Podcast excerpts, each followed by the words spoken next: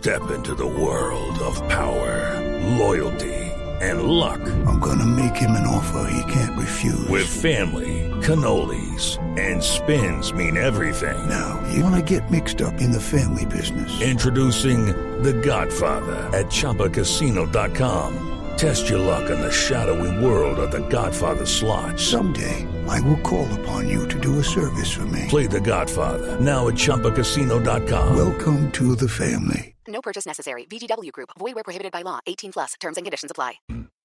Análisis, realidad, información en El Radar. Los hechos más importantes de la semana analizados a fondo. El eco de los acontecimientos. Un recorrido por lo que dice la gente con Ricardo Ospina. Aquí comienza El Radar en Blue Radio, la nueva alternativa.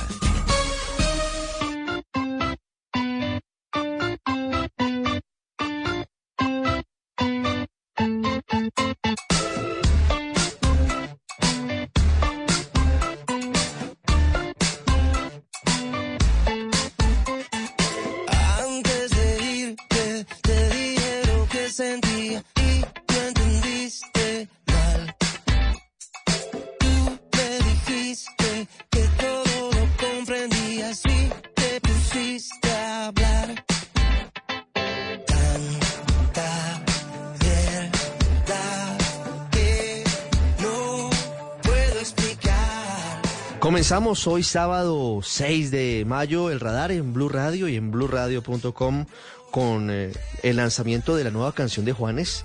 Se llama Veneno y es el nuevo sencillo que está preparando el lanzamiento de su álbum Vida Cotidiana, que estará disponible en muy poco tiempo, en dos semanas, el 19 de mayo.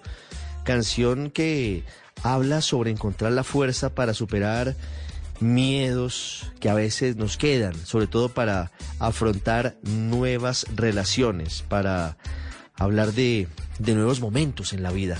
Como dato curioso, en el video de esta canción de Veneno aparece como actor Dante, el hijo de Juanes, y, y por eso vale la pena también echarle un vistazo a este video y a esta canción con la que comenzamos hoy el radar, en el que vamos a hablar de una decisión muy importante del gobierno de Estados Unidos que implica un respaldo muy fuerte a la Jurisdicción Especial para la Paz, sobre todo frente a los casos de los militares violadores de los derechos humanos. Tres oficiales retirados del Ejército de Colombia que están ante la JEP y que no han reconocido sus crímenes no podrán vol- volver a ingresar a los Estados Unidos como tampoco lo podrán hacer sus familias.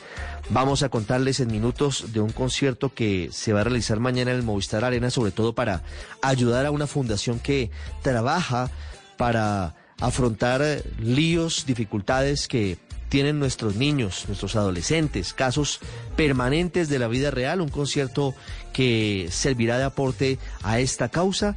Vamos a contarles cómo está hoy evolucionando la inteligencia artificial en el mundo laboral y viajaremos al mágico departamento de Casanare, que es punta de lanza, que es pionero en la transformación digital de la que tanto habla el gobierno del presidente Gustavo Petro y que hoy empieza a ser una realidad.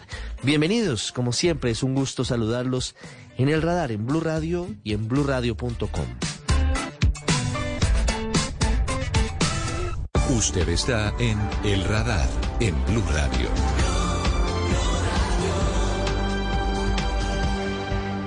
Esta semana que termina hubo una noticia muy importante de manera simultánea desde el Departamento de Estado de los Estados Unidos y desde la Jurisdicción Especial de Paz en Colombia, que forma parte de un esquema de colaboración que es crucial para que se logre una cooperación mucho más efectiva y para que se logre la mayor cantidad de verdad posible en el marco de lo que significa el conflicto armado y los responsables más eh, notorios de los crímenes de guerra y de lesa humanidad.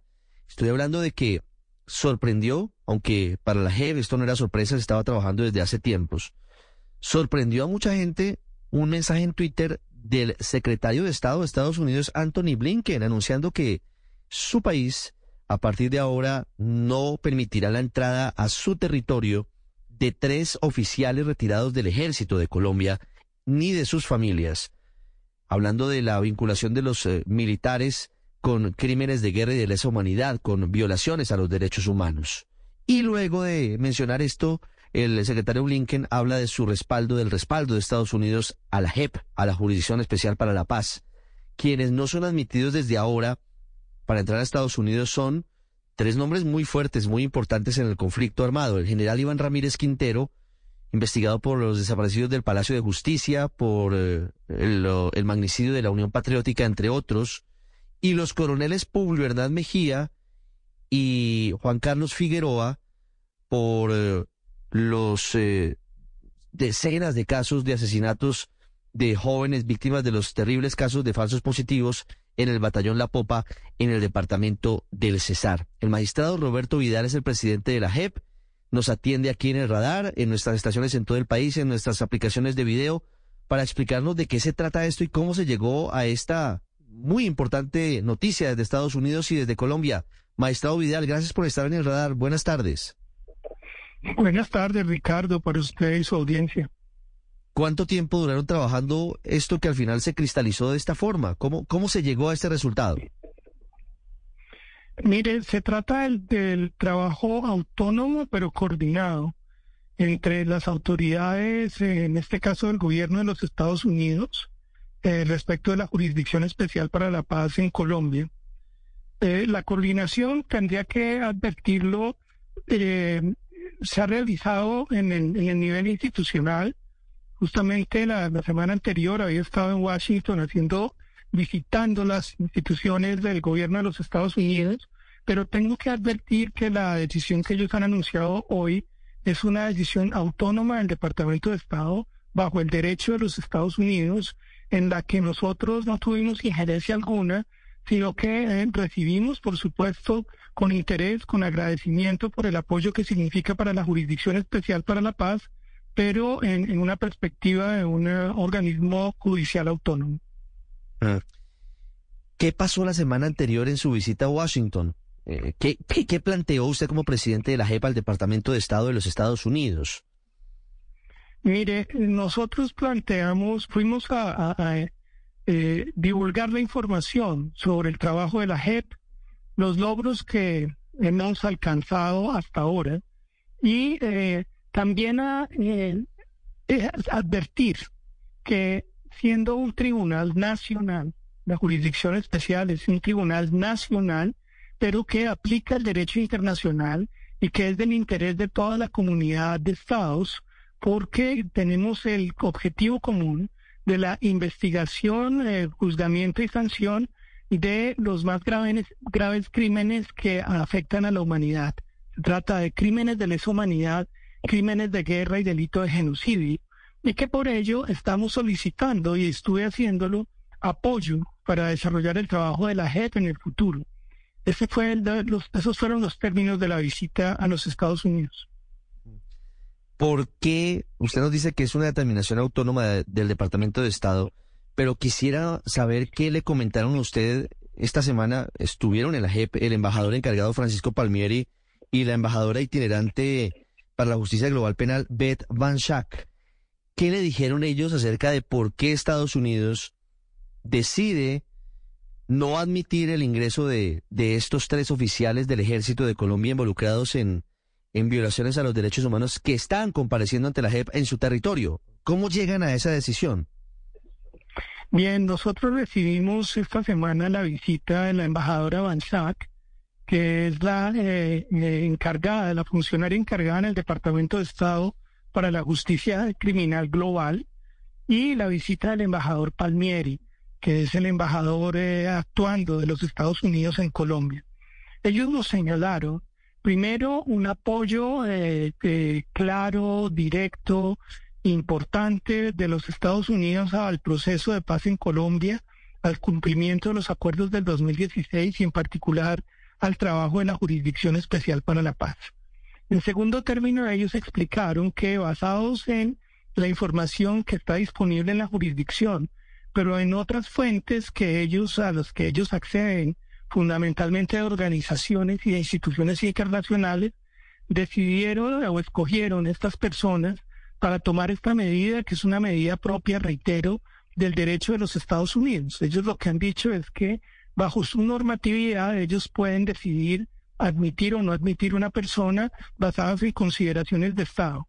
Y las consideraciones que allí tuvieron eh, tenían que ver con la situación de estos eh, militares eh, y la consideración de que ellos no habían accedido a colaborar dentro de la construcción de verdad y el reconocimiento que tiene lugar en la Jurisdicción Especial para la Paz, y con ello querían lanzar un mensaje internacional de apoyo al trabajo de la jurisdicción. ¿De qué forma, magistrado Vidal, esta decisión de Estados Unidos, decisión autónoma de no admitir a estos militares que hoy están compareciendo ante la JEP, mi nota al margen es que poco han eh, colaborado para el esclarecimiento de la verdad, pero es nota al margen mía.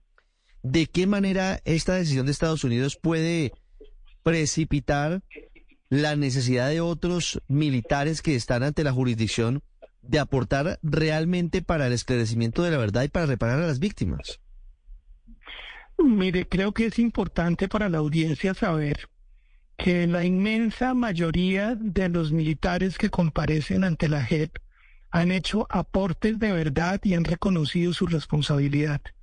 En particular en el caso de los falsos positivos, tenemos alrededor de 35 oficiales, entre los que se cuentan dos generales y un número importante de coroneles que han, reitero, hecho los aportes a la verdad y en los reconocimientos eh, sobre los cuales funciona la jurisdicción. Y en esa medida están teniendo acceso a los beneficios que la, la, la JEP otorga, están avanzando en sus juicios y tendrán acceso a las sanciones propias de la JEP, que son trabajos para contribuir a la reparación de las víctimas. Cabría también destacar que la embajadora Van esta mañana tuvo la ocasión de reunirse con una organización de militares que eh, han eh, decidido tomar este camino de colaboración con la justicia y eh, reconocimiento de los derechos de las víctimas y ha ofrecido el apoyo de los Estados Unidos para los proyectos de reintegración y los futuros proyectos de sanción de esos militares. Claro, e, es bien importante esta parte y a eso iba mi siguiente pregunta, doctor Vidal. Más allá de este respaldo que es bien importante de Estados Unidos, el secretario Anthony Blinken hablando de un tema como son las violaciones a los derechos humanos en Colombia y la tarea de la JEP, la presencia en la sede de la jurisdicción del embajador Palmieri y de la embajadora Banchak, en la práctica esto, ¿en qué se traduce? Además de del respaldo institucional de Estados Unidos, ¿esto en qué se puede traducir de, de apoyo concreto a la JEP, a su tarea, que como sabemos es muy compleja, es, es muy, muy dura? Claro, mire, nosotros valoramos inmensamente el apoyo que ha manifestado hoy el gobierno de los Estados Unidos a la Jurisdicción Especial para la Paz. Se trata de una contribución concreta e inmensa para el trabajo nuestro porque es un reconocimiento que opera en el nivel internacional y por supuesto a nivel interno. Y esto nos han anunciado, viene acompañado de una posible ampliación de los recursos que los Estados Unidos ofrece para el trabajo de la jurisdicción en el futuro. Cabe, debe mencionarse que nosotros somos receptores eh, ya de, ayuda del gobierno de los Estados Unidos, pero en, justamente en mi visita a Washington lo que estábamos haciendo era una solicitud de una ampliación sustancial de recursos. También debe tenerse en cuenta que los Estados Unidos son el principal eh, donante de recursos de cooperación en el contexto global. ¿Y ya hay cifras de cuánto podría significar ese aumento de, la cooperación de Estados Unidos a la JEP, doctor Vidal? Eh, por ahora nosotros eh, no tenemos una cifra concreta, pero lo que hemos solicitado a los Estados Unidos ir alrededor de los 10 billones de dólares en los próximos tres años con el fin de apoyar las labores de investigación, participación y sanciones propias y comunicaciones en la JEP. Sobre eso último, quisiera preguntarle, doctor Vidal, estamos próximos a conocer las primeras sanciones propias de la jurisdicción. ¿Estados Unidos va a apoyar, nos dice usted, en ese, en ese punto, en esa tarea? Sí, claro, ellos se han mostrado muy interesados en el apoyo de la sanción de la jurisdicción y han dicho que el éxito de la jurisdicción tiene un significado muy importante para el proceso de paz en Colombia pero también nos han señalado una cuestión que en los Estados Unidos es muy clara y es que la Jurisdicción Especial para la Paz en este momento constituye el ejercicio más importante de justicia ejercido por un Estado en el contexto de la paz y que ellos, igual no lo señalaron las Naciones Unidas, eh, les interesa mucho que sea un ejercicio exitoso que pueda servir eventualmente eh, en lo que quepa como modelo para futuros procesos de paz en otros lugares del mundo.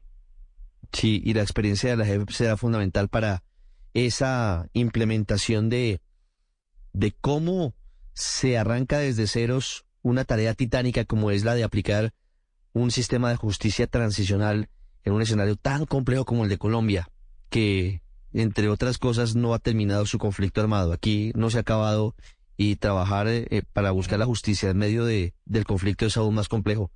Doctor Vidal, muchas gracias. Eh, tal vez quisiera preguntarle para finalizar sobre el caso de estos tres militares de los que Estados Unidos ha sancionado. ¿Cuál es su situación hoy ante la Justicia Especial para la Paz? Mire, la, situación de ellos aquí es, es clara. en el caso del coronel Mejía y el coronel Figueroa, ellos han optado por no reconocer su responsabilidad y eso ha llevado a, las, a los magistrados a eh, remitir sus casos a la Fiscalía de la jurisdicción, que se llama la Unidad de Investigación y Acusación. Ellos están en este momento trabajando en las investigaciones para hacer la imputación de estos coroneles y remitirlos a nuestra sección especializada en esos juicios y después a la sección de apelaciones. Y algo similar eh, ocurrirá en el caso del general Iván Ramírez, eh, dada la decisión que ellos han tomado de no colaborar con la jurisdicción. Doctor Vidal, muchas gracias por estos minutos. A usted muchas gracias, Ricardo. Usted está en el radar en Blue Radio. No es solamente un eufemismo decir que el arte, que la música deben tener un componente que debe ser crucial para la sociedad. No solamente es entretenimiento. Siempre, y esto es clave, deben ir más allá, sobre todo en estos tiempos de redes sociales, en estos tiempos de frustraciones fáciles, en estos tiempos en los que a veces la vida va de una manera tan vertiginosa que sentimos que nos deja el bus, que nos deja el avión, y nos sentimos muy mal. Por eso el arte sirve para sanar, también, precisamente. Y ese es el nombre del concierto que este domingo 7 de mayo van a compartir varios artistas en el Movistar Arena en Bogotá para hablar de temas muy fuertes, muy importantes que hoy están tocando sobre todo a los niños y jóvenes en el mundo, pero estamos hablando en este caso de Colombia. Estamos hablando de abuso sexual, estamos hablando de niños que se convierten en infractores de la ley, estamos hablando de desescolarización, de consumo de drogas, de embarazo adolescente, en fin, de todos esos temas difíciles que afrontan niños y jóvenes y de los que a veces no hablamos y en los que a veces tenemos más, algunos, la política del avestruz, esconder la cabeza debajo de la tierra y hacer como si no ocurriera, pero está ocurriendo. Y por eso es clave Arte para Sanar este domingo, como digo, en el Movistar Arena. Para hablar de Arte para Sanar está con nosotros Carlos Yepes, está en nuestras estaciones de Blue en todo el país y en nuestras aplicaciones de video en YouTube y en Facebook también. Carlos Yepes, gerente comercial del Movistar Arena. Hola Carlos, bienvenido. Gracias por estar con nosotros para hablar de Arte para Sanar.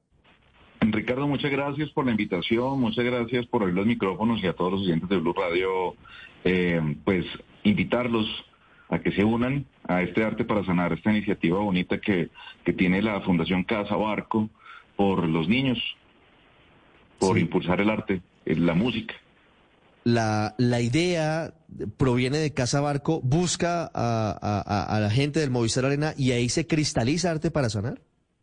Así es, la Fundación Escuela de Artes Casabarco eh, nos busca, María Laura Quintero, actriz y la líder de, todo este movimiento social por los niños de Valledupar, nos busca y nos dice, tenemos una iniciativa muy bonita, queremos apoyar el arte, apoyar la cultura dentro de los niños, brindarles una oportunidad diferente y pues qué más que ustedes desde el Movistar Arena, eh, porque no se suman con nosotros a hacer un show, a hacer un concierto. Tenemos muchos artistas que quieren participar y nos faltan ustedes y claramente nosotros dijimos ahí tenemos que estar Ahí tenemos que participar, tenemos que sumarnos a esta bonita iniciativa de, de la Fundación y aquí estamos haciendo realidad un gran espectáculo, un gran show con una muy bonita iniciativa. Ayúdeme, Carlos, por favor, a hacer el listado de, de algunos de los artistas. El listado es largo, pero, pero podemos contarles a los amigos de Blue quiénes van a estar para antojarlos, entre otras cosas, para que, para que se alisten y vayan. Y, ya me va a contar cómo es el proceso para poder entrar a Arte para Sanar a este concierto. Pero ¿quiénes van a estar? Vea, son más de 20 artistas, artistas nacionales, artistas internacionales que se van a sumar en Arte para Sanar en esta iniciativa a Hello, it is Ryan, and I was on a flight the other day playing one of my favorite social spin slot games on chumbacasino.com. I looked over the person sitting next to me, and you know what they were doing? They were also playing Chumba Casino. Coincidence? I think not. Everybody's loving having fun with it. Chumba Casino is home to hundreds of casino style games that you can play for free anytime, anywhere, even at 30,000 feet. So sign up now at chumbacasino.com to claim your free welcome bonus. That's chumbacasino.com and live the Chumba life. No purchase necessary. Group. Void were prohibited by law. See terms and conditions. 18 plus. sentarse a hacerlo todo por los niños. Estamos hablando de artistas internacionales como Micro TDH, como Joe Montana, estamos hablando de Juan Fernando Velasco, estamos hablando de artistas nacionales como Pipe Bueno, Las Ventino, eh, Tostado de bueno, que lo, que lo conocemos con Tostado y Goyo, pues va a estar Tostado acompañándonos en este, en este caso, Tropical Mind, sin ánimo de lucro, Lucas Arnau, el DJ Agudelo 888, bueno, hay una cantidad de artistas adicionales más que se van a, a sumar dentro del, dentro del escenario para presentarse en el Movistar Arena este 7, eh, a darlo todo por los niños. ¿A qué horas, Carlos? Es, es Arte para Sanar y, y en dónde conseguimos las entradas. ¿Cómo, cómo, cómo podemos ayudar? Pues además de entretener, pues vamos a, a- a ayudar.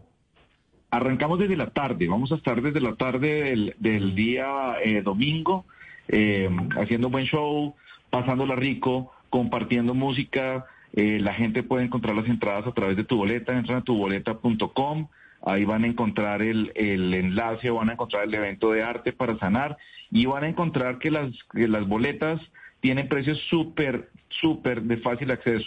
Boletas que arrancan por debajo de los 100 mil pesos para, para empezar a apoyar a los niños. Todo va a buscar apoyar a los niños de la Fundación Casa Barco en Valledupar. No, eso, es, eso es bien importante y eso es tal vez lo más interesante de este concierto Arte para Sanar este domingo en el Movistar Arena. Carlos, muchas gracias y que tengan mucho éxito. Ahí están los oyentes y los amigos de las redes sociales de Blue pendientes para poder asistir a Arte para Sanar este domingo. Ricardo, muchas gracias. La idea es que nos acompañen, contar con ustedes. Vamos a pasar rico, vamos a cantar, vamos a disfrutar, vamos a comer rico y a ayudar a los niños, que es lo más importante. Hacemos una pausa y volvemos. Hoy sábado al radar. Ya regresamos a El Radar en Blue Radio.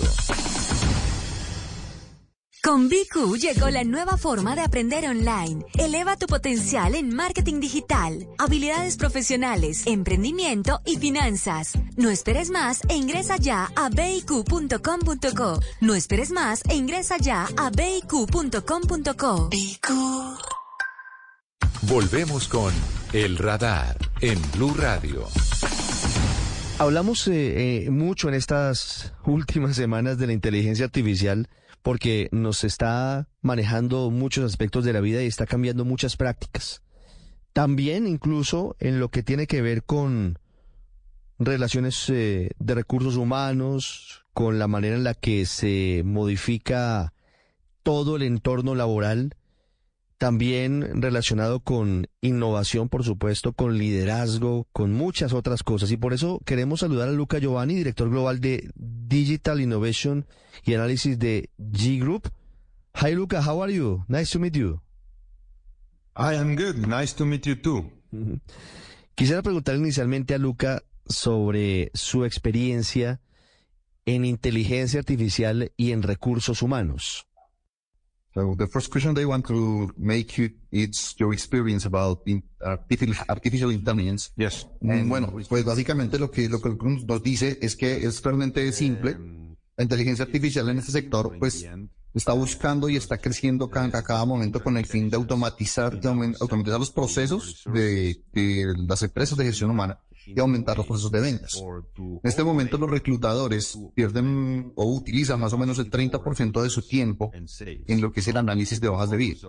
Entonces la intención es que los procesos de inteligencia artificial aprendan de los reclutadores de tal forma que mejoren su desempeño y desde en- siguiendo esa línea se puede hacer una, un mejor, mejor análisis y encontrar más candidatos, ¿cierto? Para cumplirle pues a los, a los clientes y de esa manera crear una ventaja también para las personas que están buscando un trabajo. ¿Cuáles son las herramientas tecnológicas que utiliza la inteligencia artificial para hacer la evaluación y escoger al mejor candidato para determinado puesto? Uh, they're asking which are the current AI tools. Ok, entonces, eh, pues básicamente hay muchas herramientas en el mercado que pueden ayudar, ¿cierto? Adicionalmente, pues son, están disponibles no solamente para, para nuestro core de negocio, que, que pues es el recurso humano. Pero lo más importante que, que, que dice eh, Luca es que es importante alinear la, la visión de la empresa contra la necesidad del, de- del algoritmo, ¿cierto? tener un algoritmo particular o utilizar algo que sea estándar, considerando que pues eso no va a alinearse con los objetivos.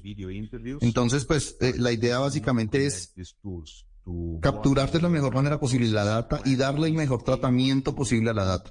En esa medida se pueden llegar a ser elementos predictivos que no solamente en nuestro core de negocio va a funcionar, sino en cualquiera, pero la importancia es el análisis de la data. Sí. Luca, ¿hacia dónde va el mundo laboral con todas las novedades de la inteligencia artificial? Además de, de esta optimización del proceso de selección de personal, ¿qué otras novedades, qué otros cambios pueden darse en el corto y en el mediano plazo? The question is, where are we going on the human resources business? Bueno, entonces, eh, pues dice, dice Luca que lo más importante es aclarar que la, la inteligencia artificial nos va a empezar a ayudar a hacer mucha mejor predicción de habilidades. No solamente la predicción, sino también poder enseñarle a la gente, mira, te está faltando algún elemento dentro de tu perfil, tanto para mejorar en el trabajo como para conseguir uno nuevo.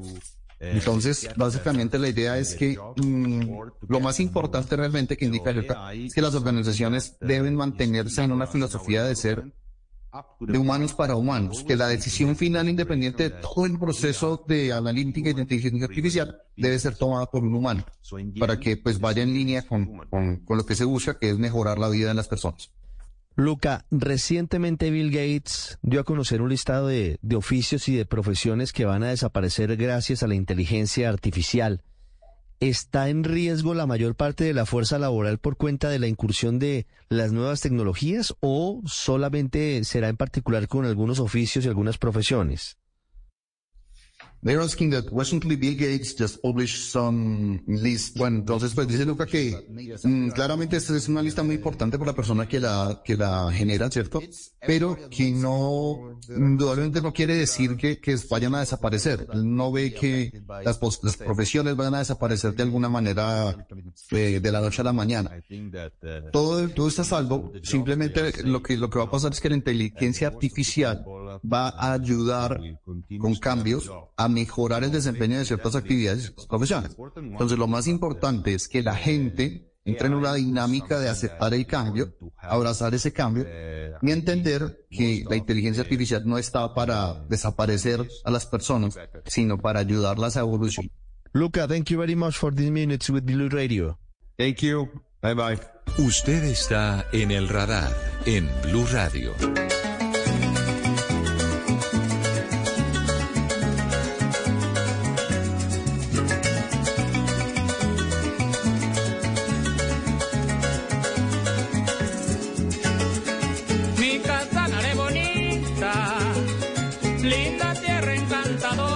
El departamento de Casanare es uno de los más queridos, más bellos del país por todo lo que significa en biodiversidad, por lo que significa ese infinito llano que se une con Venezuela y por eso es un gusto hoy estar aquí en el radar en Blue Radio. Estamos también en nuestras plataformas digitales en video, en YouTube y en Facebook con el señor gobernador del departamento de Casanare para hablar de un tema que no solamente es un tema muy vigente y muy actual, sino que es el futuro, la transición energética. Siendo el Casanare un departamento petrolero como el que más empieza ese camino al que todos debemos eh, emprender muy rápidamente. Señor gobernador Salomón Andrés Sanabria, gracias por estar con nosotros en el radar. Bienvenido. A ti, Ricardo, ¿verdad? un saludo cordial para ti, a toda la mesa de trabajo de este importante programa y por supuesto un saludo a todas las personas que nos ven y escuchan eh, este día. Gobernador, quisiera preguntarle inicialmente cómo está hoy Casanare. Quisiera preguntarle cómo están hoy las cosas en su departamento, que, como lo digo, es uno de esos escenarios maravillosos de amaneceres y de atardeceres y de morichales, pero que también ha estado marcado por varios líos, como en muchas partes del país. Hoy, ¿cómo están las cosas en Casanare? Bueno, gracias, Ricardo. Mira, yo quiero contarle que hay muchos eh, creo que raseros que quiero contarles del departamento de Casanare. Uno de ellos, contarle que el departamento de Casanare ha venido avanzando en muchos indicadores importantes.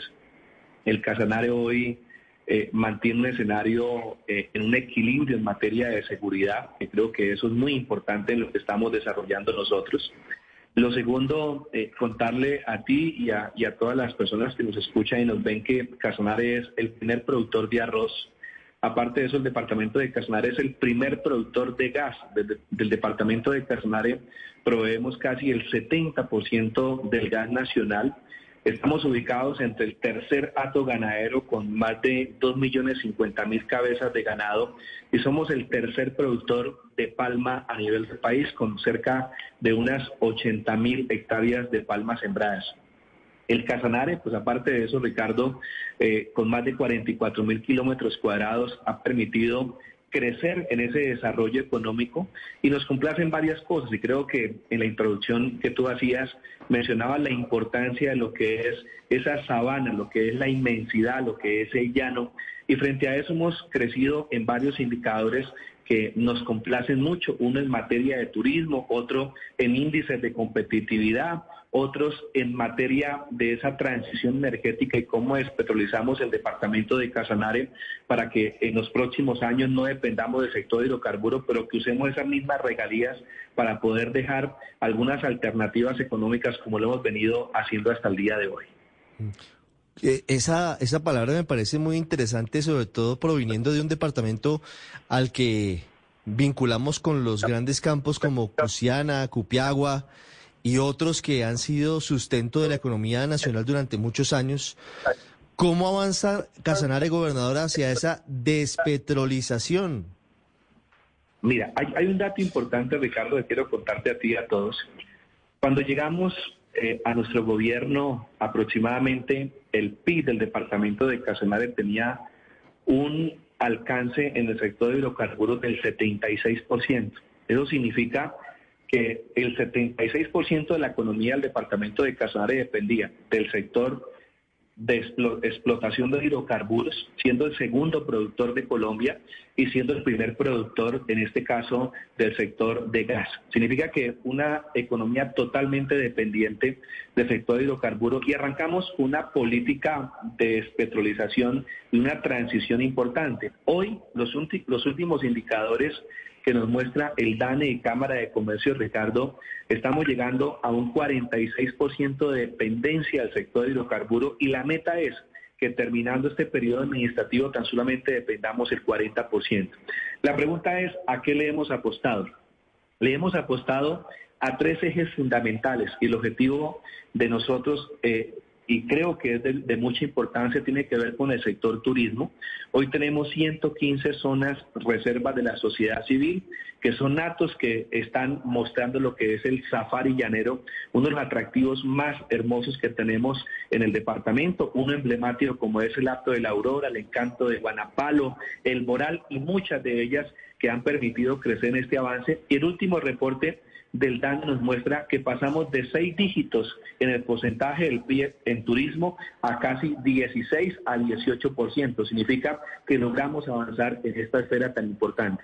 Tenemos otro reto grande y es convertir a estos territorios en lo que es la despensa agrícola. Y creo que es importante, Ricardo, contarles que el departamento de Casanare tiene constituida la RAP, donde estamos unidos Arauca, Bichada y Casanare, donde los tres unidos podemos llegar a tener más de 7 millones de hectáreas cultivables y las cuales hemos querido transformar el sector agropecuario en el departamento, ampliando cultivos, apoyando desde la gobernación de Casanare el sector productivo que es muy importante y como lo mencioné inicialmente, Casanare es el primer productor de arroz. Estamos llegando casi a unas 200 mil hectáreas sembradas en el departamento que eh, provee en su gran mayoría, eh, eh, en este caso, el país en materia de cereales. Y desde ahí tomamos esa orientación, varias empresas multinacionales, tenemos alrededor de 15 molinos de arroz, más de tres o cuatro multinacionales extractoras de aceite y hace poco Casa Lucas llegó a Villanueva para poder fortalecer todo el sector cacaotero y desde ahí empezamos a desarrollar todo ese proceso. Pero teníamos un reto muy enorme. Lo digo con toda tranquilidad, Ricardo. Lamentablemente, hace algunos años el departamento eh, no era portador de, de buenas noticias en el manejo de los recursos. Actualmente el departamento es el primer departamento con índice de gestión de manejo de buenos recursos a nivel de el local Llanos, que es de los siete departamentos que más manejamos recursos, y a nivel de país estamos en la posición número seis. Yo creo que eso permite mostrar el trabajo que hemos determinado con la finalidad de poder mostrar al país que podemos hacer las cosas bien, que podemos invertir. Y un tercer elemento en esa transición obedece a darle educación y salud a nuestros, a nuestros jóvenes y a nuestra población. Si Dios permite, Ricardo, terminando mi periodo administrativo, entregaremos tres sedes del SENA. Logramos la transformación de una universidad pública de privada pública que es unitrópico y construimos la sede de la UPTC que va a albergar a más de 1.500 jóvenes. Esto pensando en un, en un, solo resorte. Si le damos educación a nuestros jóvenes y le podemos dar empleo, creo que tenemos una sociedad mucho más justa, equitativa, que ha sido unas, unas políticas de este gobierno departamental. No, pues clave, y clave, el sector del turismo, clave ir a los atos y clave conocer lo que está pasando en ese sector en particular, gobernador. Para concluir, yo quisiera que nos hablara de la planta que Refocosta, en compañía de Ecopetrol, de Refoenergy, de la Embajada Francesa, montaron para producir energía a través de células fotovoltaicas en Villanueva. Ese es un ejemplo concreto de transición energética. Así es, Ricardo, mire.